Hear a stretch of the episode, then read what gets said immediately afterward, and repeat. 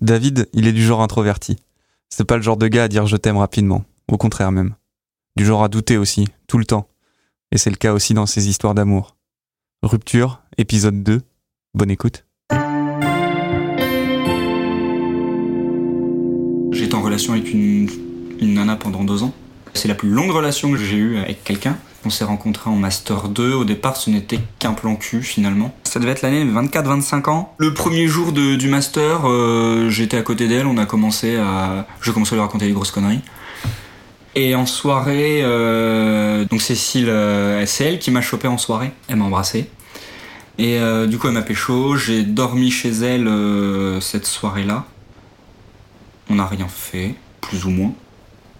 Elle, elle était en apprentissage dans une autre ville. Moi, j'étais en gros en apprentissage à Tours, en apprentissage à, Caen. Donc, du coup, de temps en temps, bah, c'est elle qui venait le week-end euh, à Tours. On se voyait à ce moment-là. Donc, pendant l'été, ça a duré comme ça. Et puis, en septembre, euh, le master s'est terminé. On a fait nos soutenances. Et puis, elle, euh, du coup, elle avait encore quelques temps à faire, je crois, à Caen. Et moi, je suis venu directement sur Paris. On a continué à se voir. Et puis, elle, peu de temps après, pareil, en fin octobre, elle est venue sur Paris chez sa sœur. Et donc du coup on a commencé euh, bah, à se voir beaucoup plus souvent. Mais cette histoire un petit peu, euh, on n'avait jamais vraiment défini si euh, on était toujours plan fesses ou pas. À un moment c'est devenu, c'est devenu officiel quand même, mais elle, avait, elle avait un besoin tenace je pense d'être d'être en confiance tout le temps. Donc du coup les, les petits noms, choses que j'ai un peu horreur. Les messages SMS euh, qui aussi me font horreur mais qu'elle euh, c'était important pour elle. Après j'ai fait des fautes graves honnêtement, donc pas parler le- ne pas lui envoyer ou prendre de nouvelles pendant 4 jours quand t'es chez tes parents, c'est pas bien, faut pas faire ça. Mais ça euh, c'est quand même signé David. Et du coup là ça a été un peu le coup de grâce quand c'est arrivé, donc c'était en 2018. Ça ça l'a profondément marqué. Donc du coup après j'ai essayé quand même de faire des efforts suite à ça quand même parce que bah moi je voulais pas spécialement la perdre. Je, lui, je la rassurais continuellement en lui disant je suis avec toi. C'était la première fois que j'avais ce genre de relation, ça commençait sur de non-sentiments. Donc du coup j'ai cru pendant longtemps que j'avais j'avais des sentiments pour elle, euh, genre euh, j'avais forcément de la jalousie, des trucs. euh. mais en même temps j'ai les sentiments, en même temps je j'intellectualise les trucs. Donc je me dis ouais bah, au pire avec d'autres gars c'est pas grave, moi je m'en fous de toute façon, je sais qu'elle est avec moi, donc je m'en bats bats les steaks. Et euh, du coup je lui disais pas, j'arrivais pas, puis dans cette période-là, en fait, je pense que j'étais peut-être un peu en déprime aussi. Et j'arrivais pas à lui dire je t'aime parce que je savais même pas euh, ce qui était le sentiment amoureux, en fait. J'ai connu la passion, j'ai connu des trucs très forts, mais euh, en fait, finalement, je ne sais pas ce qu'est le sentiment amoureux, et au final, je suis en train de me dire que peut-être qu'avec chaque personne différente, ce sentiment peut avoir euh, une couleur différente. Donc, du coup, dire euh, est-ce que tu, est-ce que tu m'aimes? Je sais pas, en fait. Euh, je sais pas si je lui disais, je sais pas si j'aime mes parents. Je les aime, en fait, je les aime d'une certaine façon, mes parents, mais je, je l'aimais pas, elle, de la même façon que mes parents, ou j'avais, je l'aimais pas d'une même, d'une même façon qu'une autre fille. Je voulais être totalement honnête avec elle, j'ai dit, mais je sais pas si je t'aime. Et ça, je pense que ça a été le coup de grâce, faut pas faire ça non plus.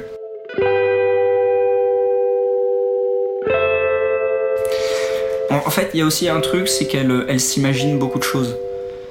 Donc du fait que euh, je lui disais pas verbalement je t'aime ou ces choses-là, elle avait toujours peur que bah, je la quitte ou quoi, parce que quand elle me disait Eh, euh, tu penses qu'on sera ensemble dans un an, genre de poser des questions sur l'avenir, euh, bah je lui disais euh, bah j'en sais rien en fait, euh, je peux pas te dire, euh, personne ne peut dire euh, dans l'avenir est-ce que je... ne sais pas, moi pour l'instant je suis toujours bien avec toi, ne pense pas à l'avenir, ça ne sert à rien. Du coup un soir, euh, elle m'a reposé des questions sur le fait euh, qu'est-ce que quel sentiment j'avais pour elle et puis qu'elle était pas très heureuse ou quoi machin, puis à un moment, euh, toi si t'es pas heureuse avec moi, tu sens que ça, enfin, ça sert à rien de continuer un truc où t'es pas heureuse, quoi, honnêtement. euh, c'est nul. Donc sur le moment, je lui ai dit ça, et puis en plus, il y avait des petits trucs forcément qui m'énervaient chez elle, mais comme chez toute personne. Donc du coup, je fais, ah, c'est bon, en fait, euh, ça va peut-être se finir enfin, tu vois, parce que finalement, euh, ce sera peut-être pas plus mal. Et euh, deux jours après, elle venait chercher ses affaires chez moi parce qu'elle avait laissé des affaires. Et du coup, j'étais un petit peu apathique, je, je ressentais rien sur le moment, en fait. Pour moi, c'était comme si, euh, bah, elle revenait, puis elle repartait, enfin. Et elle est venue chercher ses affaires, euh, rien du tout. Moi je lui ai ouvert, bonjour, machin, allez hop, tes affaires et tout, tu les prends, allez au revoir. Et je sais que parfois ça peut arriver chez des gens de dire, même quelqu'un a un décès ou un truc. C'est mais ça peut arriver que la personne ne chiale pas.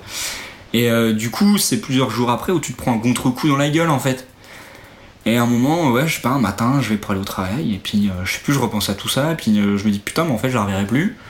Et euh, puis je commence à moitié en train de chialer, enfin, doucement, quoi, j'ai les larmes aux yeux qui montent sur le quai, sur le quai de mon RER, tu vois.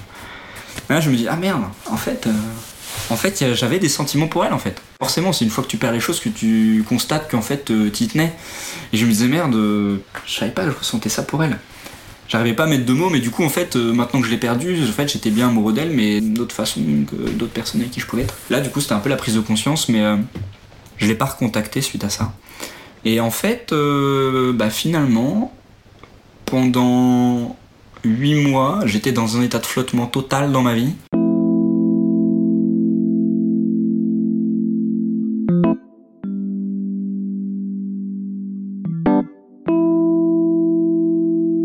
Qu'est-ce que je fous là euh, Qu'est-ce que je veux dans ma vie euh, Bah forcément, euh, il y a des activités qu'on avait, qu'on a, qu'on pouvait, des trucs qu'on pouvait faire ensemble. Du coup, bah, maintenant t'es tout seul le week-end chez toi, tu fais comment je remplis mes journées mes soirées, enfin des trucs comme ça.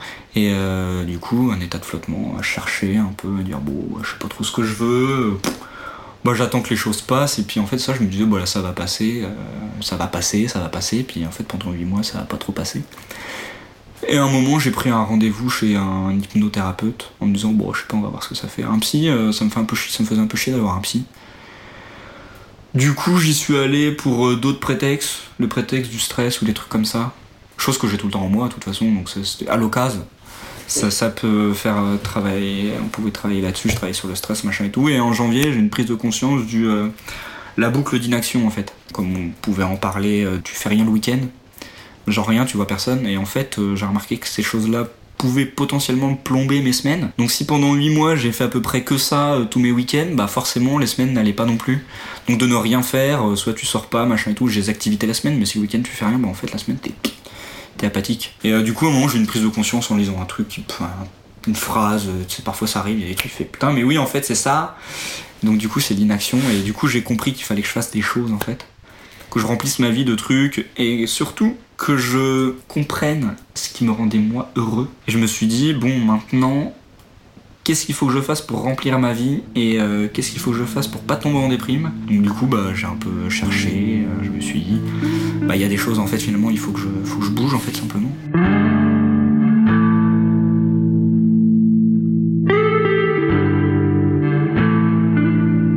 Le soir, euh, enfin même dans les transports et tout, et ça m'arrive encore, de je sais pas ouais je pense à elle je me dis putain ça se trouve je vais la croiser parce que Paris est tellement grand mais parfois Paris aussi euh, c'est petit. Il y a plein de gens mais parfois tu rencontres des gens que tu soupçonnais pas ah tiens salut. Et euh, parfois je me dis ah ça se trouve je vais la croiser et tout ça va être chaud. Ouais je repense à elle forcément souvent très souvent tous les jours. Peut-être que je vais la recroiser euh, qu'est-ce que je lui dirais dans ces moments là qu'est-ce qu'on pourrait se dire enfin. Tu mets en scène ton, des, des potentialités dans ta tête quoi. Ouais je pensais souvent à elle. Bien sûr même chez moi tout seul dire euh, ah ouais bah forcément tu dis ah ouais là elle aurait été là on aurait potentiellement fait ça ou peut-être que ce week-end on aurait fait ci oh, je serais bien parti en vacances avec elle ou un truc comme ça tu vois tu, tu repenses à des trucs euh, que tu aurais dû faire et que finalement tu aimerais faire maintenant.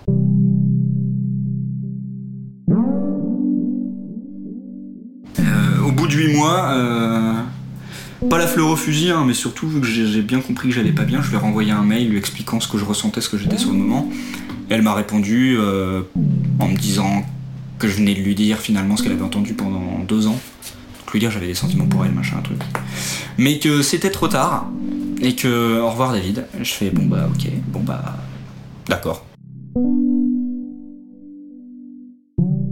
Faut que je trouve peut-être une marque d'affection qui soit pas un mensonge et qui s'accorde avec mon écologie, ce que je suis.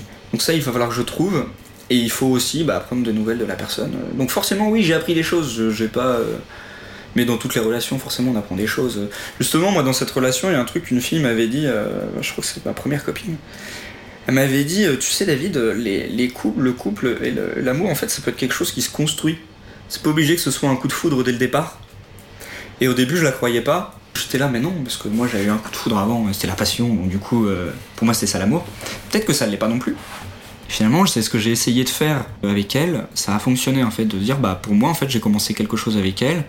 Je voulais juste vivre l'instant, mais je pense que c'est la seule chose que je me suis euh, pas autorisé à faire, mais que je me suis forcé à faire en fait. Vivre l'instant. Alors qu'au final, non, ça reste une personne, elle a besoin de marques d'affection, comme tout le monde, elle a besoin qu'on lui prouve des choses, euh, parce qu'elle, en fait, finalement, euh, elle me l'aurait pas montré, moi, qu'elle m'aimait, peut-être que j'aurais été en demande de ça, finalement, aussi.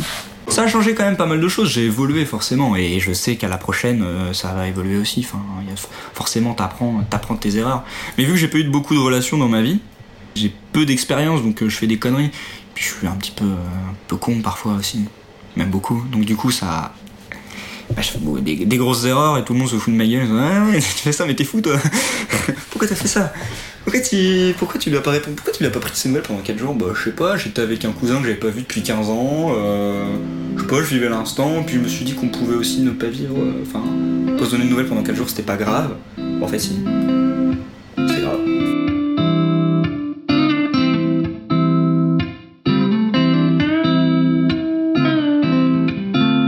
Mais parce que moi, mon modèle aussi, mes parents, ils s'appellent, quand ils sont pas ensemble, ils s'appellent une fois par jour. C'est tout, puis ça va. Puis maintenant, il y a quand même cette pression là du téléphone constamment à côté là. Ça, c'est dur. Moi, j'ai un peu de mal avec ça. J'ai un peu de mal. Maintenant, je le ferai parce que je sais que c'est quelque chose qui est important pour les, pour les gens. Ou alors, ou alors d'être franc dès le départ en disant, bah, moi, je suis vraiment pas comme ça. En plus, au départ, avec elle, j'avais commencé à l'appeler au téléphone pour lui donner mes nouvelles parce que je trouvais ça beaucoup plus intéressant euh, de savoir au téléphone. Et elle m'a dit qu'elle aimait pas trop ça. Enfin, moi, c'est comme ça que je l'avais. le téléphone, elle aimait pas trop.